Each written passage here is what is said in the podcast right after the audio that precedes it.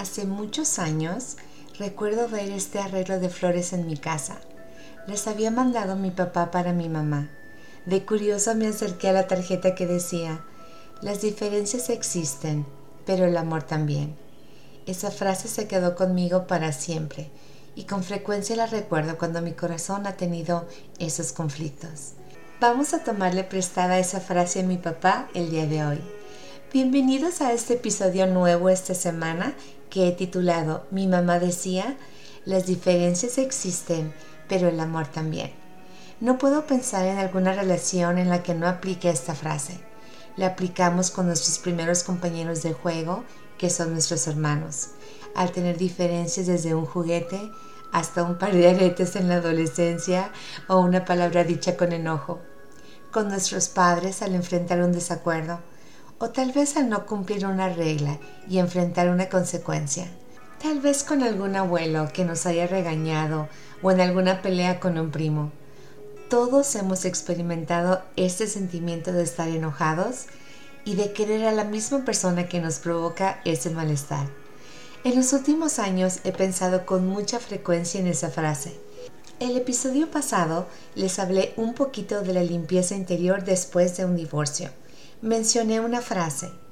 Dije, en esta casa tuve la oportunidad de levantar puentes que fueron quemados. No sé si alguno de ustedes meditó un poco en esa frase y en su significado. Uno de los puentes de comunicación más dolorosos de restaurar es con un hijo. No sé cuántos de ustedes hayan o estén pasando por una experiencia de este tipo, pero les puedo asegurar que es algo que como madre te lleva a tus límites emocionales en todos los aspectos. Vas del enojo a la frustración. Y es un sentimiento que visitas tan a menudo que hasta le preparas té en la noche para tomar contigo. Y estás convencido que es un sentimiento fijo, que te hará compañía siempre. Mi mamá decía, las diferencias existen, pero el amor también. Con un divorcio vienen muchos cambios en dinámica y se desatan un sinfín de sentimientos que, como les dije la semana pasada, es una montaña rusa de emociones. El divorcio es una decisión en donde todos perdemos algo. A veces esa pérdida es el cariño y respeto de un hijo. En la oscuridad que sigue a un divorcio, una de las cosas a las que más tendrás tendencia es a culparte y a creer que has fallado no solo como pareja, sino como padre o como madre. Hoy quiero hablar de esas relaciones complicadas con un hijo adulto, siguiendo un divorcio. Les repito de nuevo que no soy psicóloga ni terapista y solo puedo hablar por mí y de mi experiencia personal, esperando que lo que aquí escuches te haga eco y pueda servirte a ti o a alguien que conozcas. Esta es mi experiencia de aprendizaje, de sanación y crecimiento, nada más. Es una plática personal mía contigo. Una vez que vino la separación, empecé a nutrir mi mente. No sabía por dónde comenzar. Tenía todas estas voces externas que me hablaban al mismo tiempo. Gente que con la mejor intención tal vez tenía muchos consejos que dar. Y entonces empecé a silenciar las voces de afuera. Y aprendí que cuando esas voces se callaban, podía encontrar las voces que hablaban en el silencio, las mías.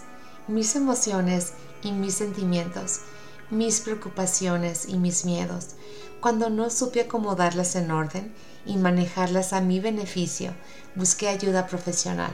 Es la mejor decisión que pude haber tomado. Yo sé que tal vez muchos no se sienten cómodos con esa idea, pero les prometo que en verdad no hay mejor dicho que ese que dice dos cabezas piensan mejor que una.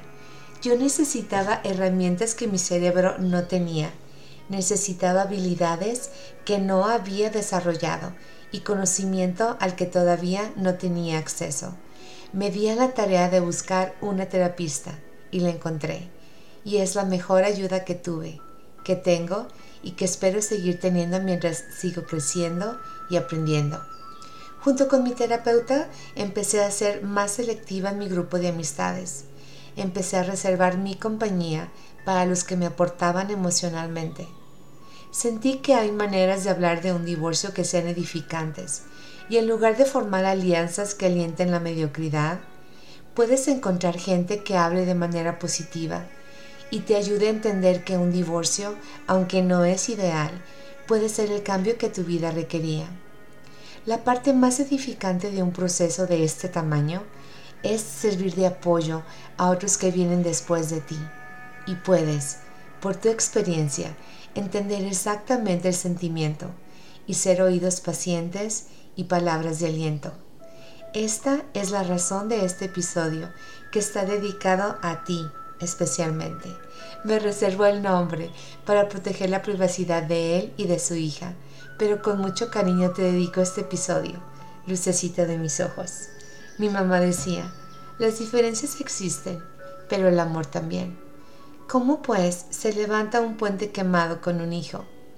Los motivos que llevaron a esta relación complicada entre mi hijo y yo los reservo para nosotros. Reconstruir ese corazón, limpiar toda esa mala hierba y arar esas sierras de sus mentes y sus corazones es una tarea emocionalmente agotadora.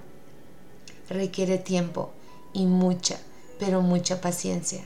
Como padre o como madre, toma dar los primeros, los segundos, los terceros y todos los pasos que se necesiten, porque somos los adultos, hayamos o no tenido la culpa de esas emociones. Toma aprender a respetar la independencia de tu hijo adulto y su habilidad en tomar decisiones. Y eso a veces cuesta mucho. Aprendí que como humanos manejamos el estrés en muchas maneras predecibles. Peleamos, gritamos, pero algunos de nosotros, cuando los niveles emocionales son altamente intensos, hacemos lo contrario. Cortamos comunicación con el que sentimos responsable de nuestra emoción. Cuando una persona se distancia de ti, en este caso un hijo, hay que entender que ellos sienten una sensación de alivio, porque la distancia da la impresión de que el conflicto no existe o de que ha llegado a su fin. La cercanía nos recuerda que el conflicto no ha terminado y al contrario, se genera más estrés. Las diferencias se acentúan, las emociones se intensifican y los cariños sufren. Pareciera que generar esa desconexión nos hace olvidarnos del otro, pero pasa exactamente lo contrario. Pensamos en el otro mucha parte del tiempo, envolviéndonos sin saber, más íntimamente, emocionalmente, aun cuando la comunicación haya cesado. Ninguna de las partes se libera del problema original, ni nos liberamos del otro. Mi mamá decía, las diferencias existen, pero el amor también. Jamás esas palabras resonaron con mayor fuerza en mí aprendí a enfocarme en el amor y no en las diferencias, o dicho de esta manera, aprendí a sobrellevar las diferencias con amor. Aprendí a escuchar para entender y no para defenderme. Aprendí a bajar la guardia y no solo a reconocer mis errores, sino a verbalizarlos y ponerlos en la mesa, de manera que en lugar de llegar armada y lista para la pelea, me presentaba sin armas y vulnerable pero aprendí algo muy importante. Mi hijo tampoco tenía las habilidades para desbaratar estos nudos de emociones, para enfrentarse a él mismo y para crecer. Desde un lugar de amor te haces presente pese a los rechazos. Mandas tu cariño y tu amor y tu compasión, mientras tú sigues aprendiendo a manejarlo y continúas con tu vida.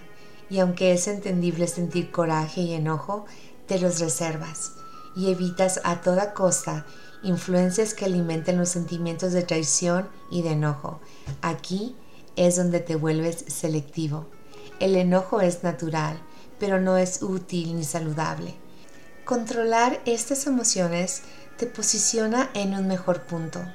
Digamos que si lo comparas con un concierto, te pasa de las gradas a palco.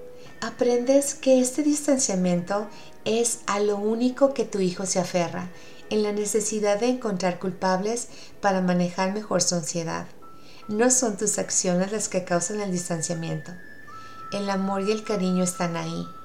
La habilidad para resolver las diferencias, no. Tú no tomaste la decisión de distanciarte de tu hijo.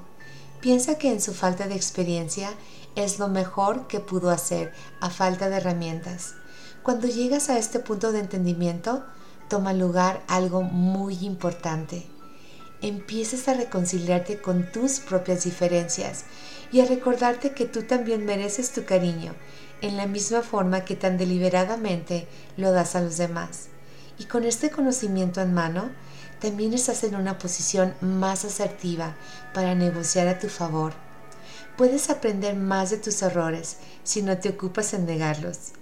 Entonces, ¿qué haces? Te enfocas en ti y no en tu hijo. Empiezas a tomar pasos para responsabilizarte y mejorar.